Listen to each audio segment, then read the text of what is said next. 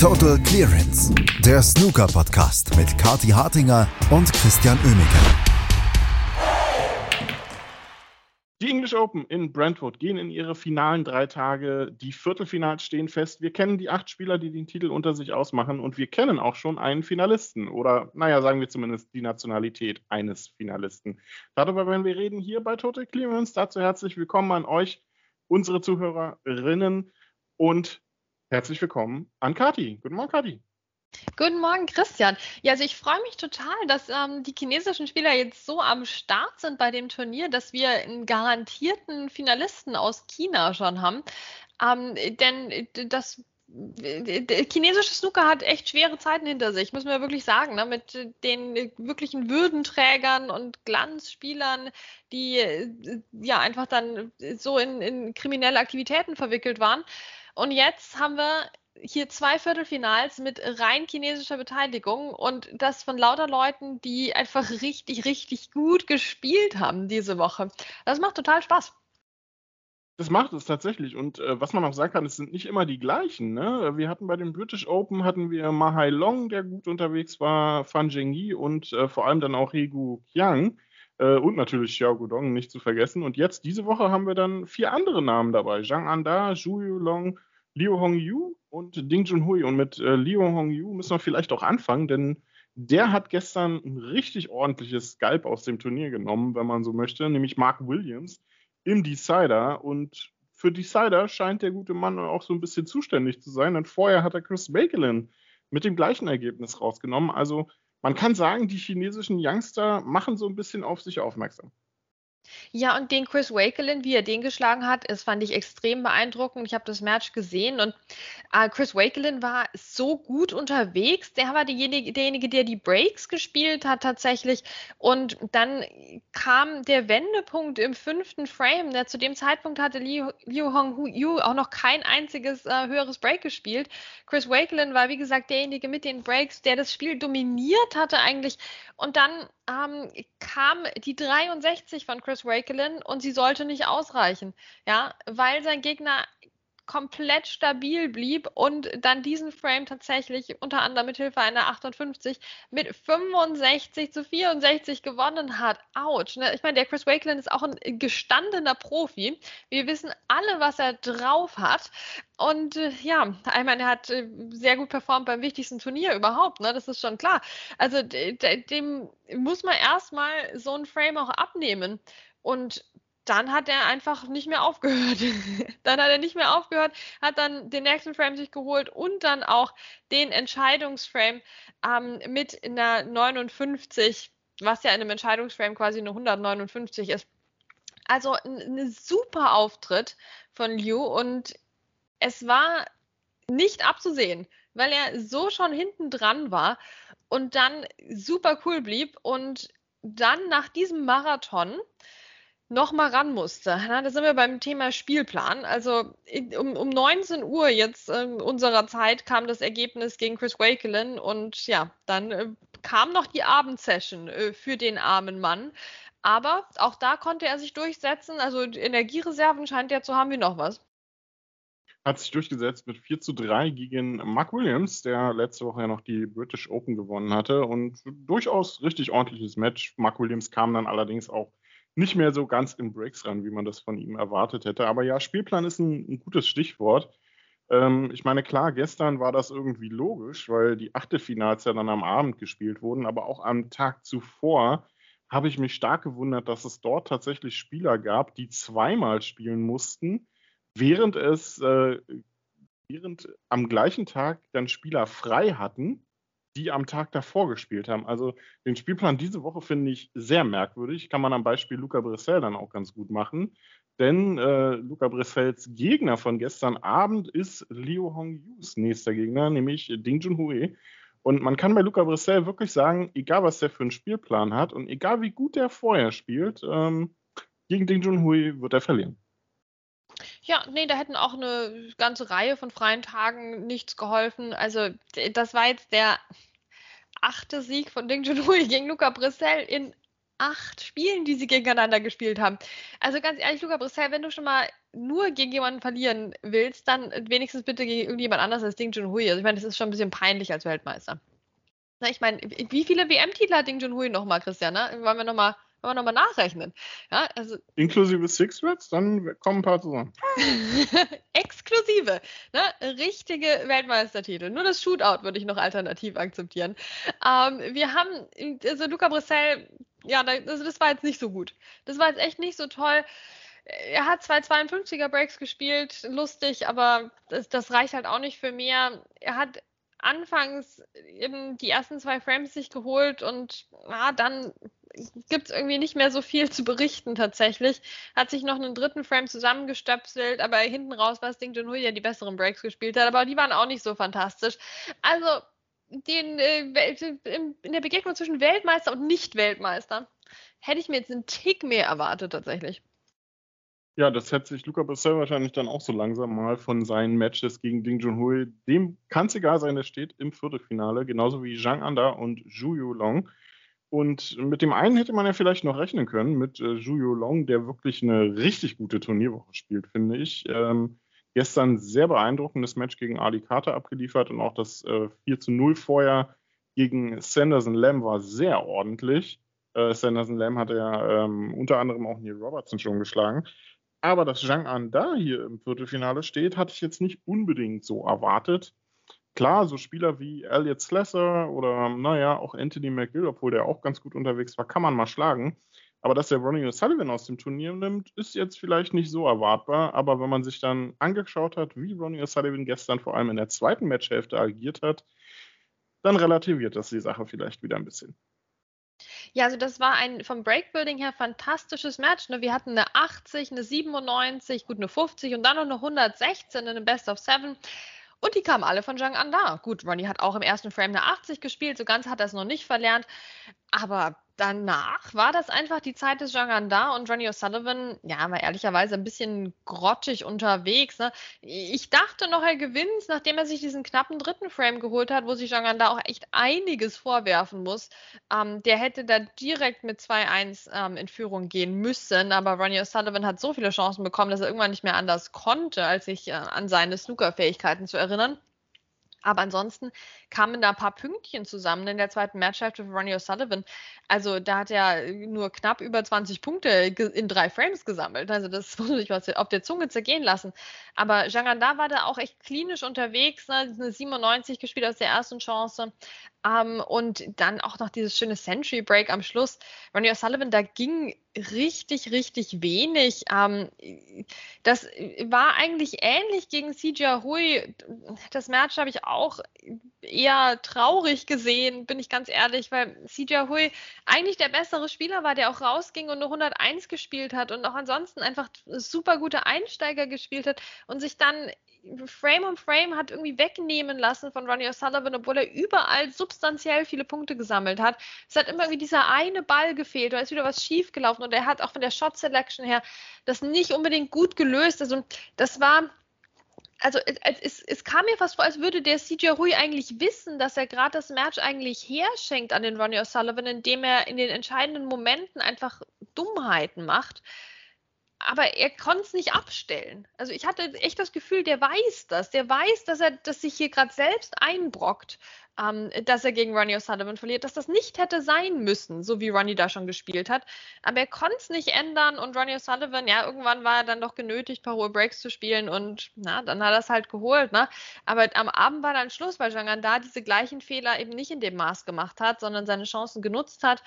Ähm, und deswegen völlig verdient jetzt hier auch im Viertelfinale steht. Und jetzt rede ich schon eine ganze Weile über Zhang Anda auch, aber der hat so ein sympathisches Interview auch gegeben.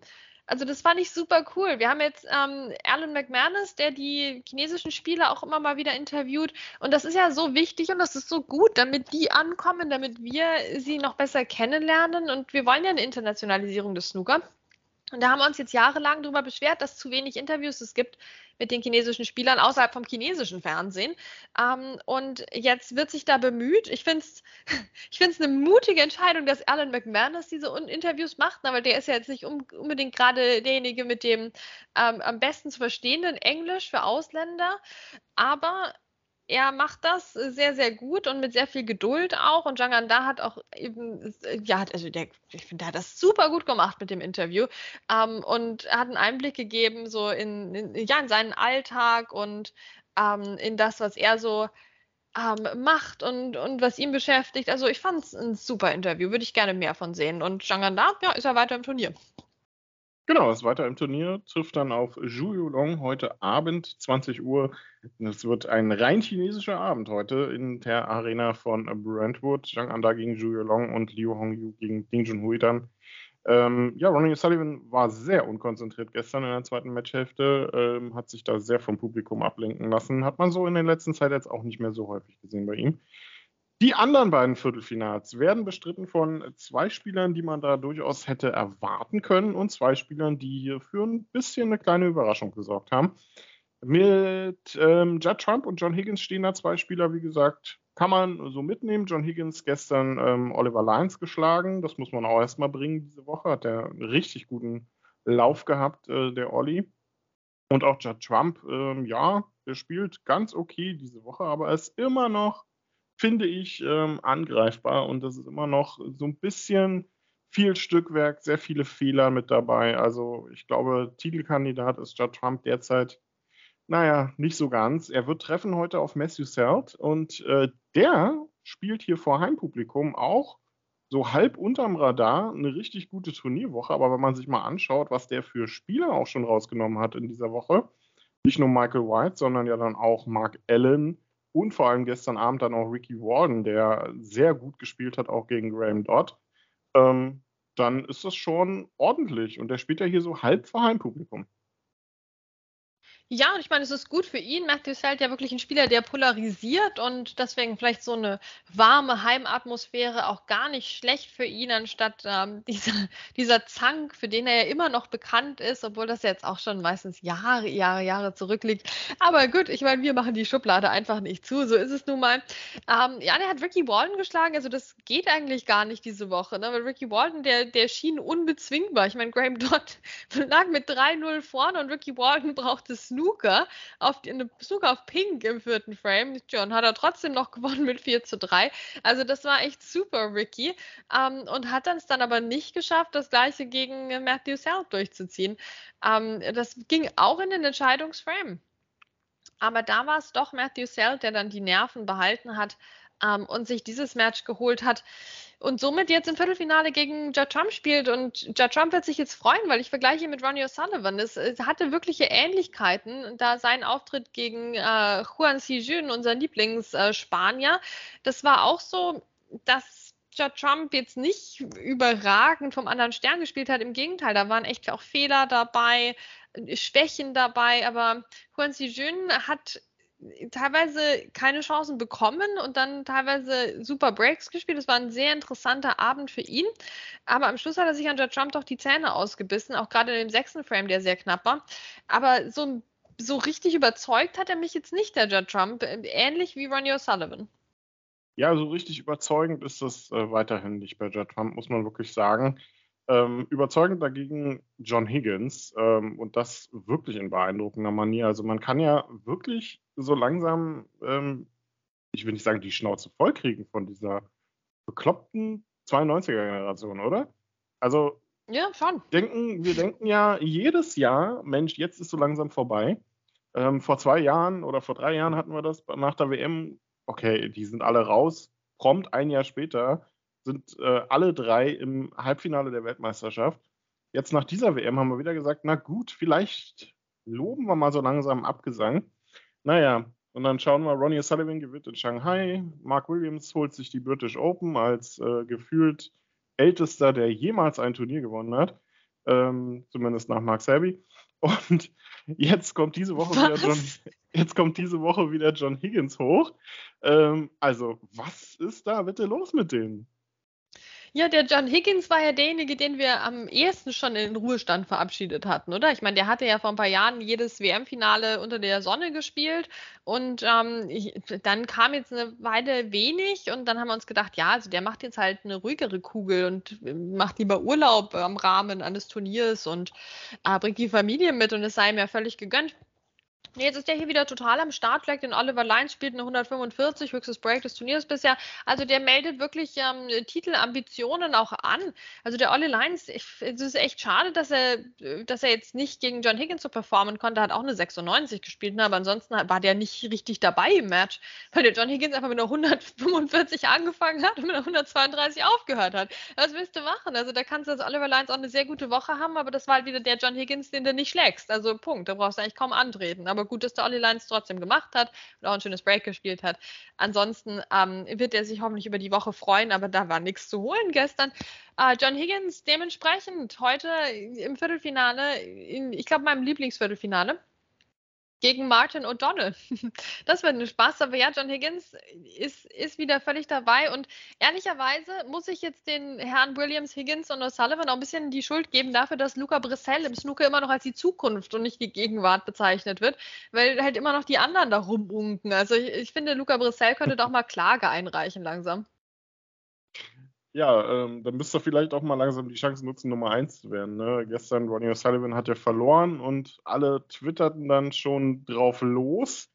Hey Mensch, jetzt kann Luca Brissell die Nummer 1 werden. Und während sie das äh, tweeteten, äh, verlor Luca Brissell parallel gegen Ding Junhui. Damit hatte sich das dann schon wieder erledigt. Ronnie O'Sullivan bleibt die Nummer 1. Und John Higgins ist vielleicht früher oder später wieder auf dem besten Weg dahin. Ähm, Gegner heute, wie du schon gesagt hast, Martin O'Donnell, jetzt der ja in Anführungsstrichen am niedrigsten platzierte. Ähm, und wir haben am Anfang noch gedacht, ja, okay, der hat Max Selby geschlagen. Der war extrem müde, der Max Selby. Das, äh, das muss ja jetzt erstmal noch nichts bedeuten. Aber danach kamen Siege gegen Mar äh, Stephen Maguire und Higu Qiang und äh, das musste dann auch erstmal so bringen. Also Martin O'Donnell mit seinen äh, gefühlt 60 Sekunden durchschnittlicher Stoßzeit, der sorgt hier schon ein bisschen für Furore. Oh ja, und das macht doch so viel Spaß. Ich meine, der Martin O'Donnell ist jemand, der sich gerade zurück auf der Tour etabliert und das macht er doch super souverän. Ich meine, 4 zu 1 gegen Stephen Maguire also so, so schön. Auch zwei gute Breaks dabei und dafür ist er jetzt nicht unbedingt bekannt. Ähm, also der macht das super solide und der, man sieht richtig, der will was draus machen aus seiner neuen Zeit hier auf der Tour. Ähm, hat Hegu Qiang geschlagen, der seinerseits eine super Woche hat und überhaupt einen super Start hier auf der Tour, hat es aber geschafft, ihn runterzubremsen auf fast 30 Sekunden durchschnittliche Stoßzeit. Martin O'Donnell selbst bei 34 knapp. Ähm, das ganze Match obwohl es äh, doch sechs Frames hatte, hatte nur ein einziges Break von mehr als 50 Punkten. Das kam von Martin O'Donnell in Frame 5. Also das war ein guter Vorgeschmack auf das, was uns heute erwarten wird. Martin O'Donnell, ne, der, der ist taktisch natürlich ein absoluter Fuchs. Ähm, der kann die entscheidenden Bälle lochen, aber nicht unbedingt viele davon hintereinander. Das wird Stückwerk und das wird eine interessante Herausforderung für John Higgins. Ich hoffe, dass MOD da mithalten kann. Es kann sein, dass das eine schnelle Angelegenheit wird und John Higgins ihn komplett platt macht. Aber bisher hat der Martin O'Donnell auch gegen die schnellen Spieler diese Woche immer eine Antwort gefunden. Und ja, da hoffe ich einfach, wie gesagt, dass er das gegen John Higgins auch machen wird. Verdient hätte das. Und so oder so ist es eine fantastische Woche, die jetzt ähm, weitergeht mit einem Viertelfinale im TV gegen uns John. Also das ist völlig verdient. Das freut mich richtig, dass einfach so viele verschiedene Spieler auch performen diese Saison. Äh, nur leider David Grace nicht. Ne? Und Martin O'Donnell jetzt Boom gegen John Higgins. Also ich freue mich.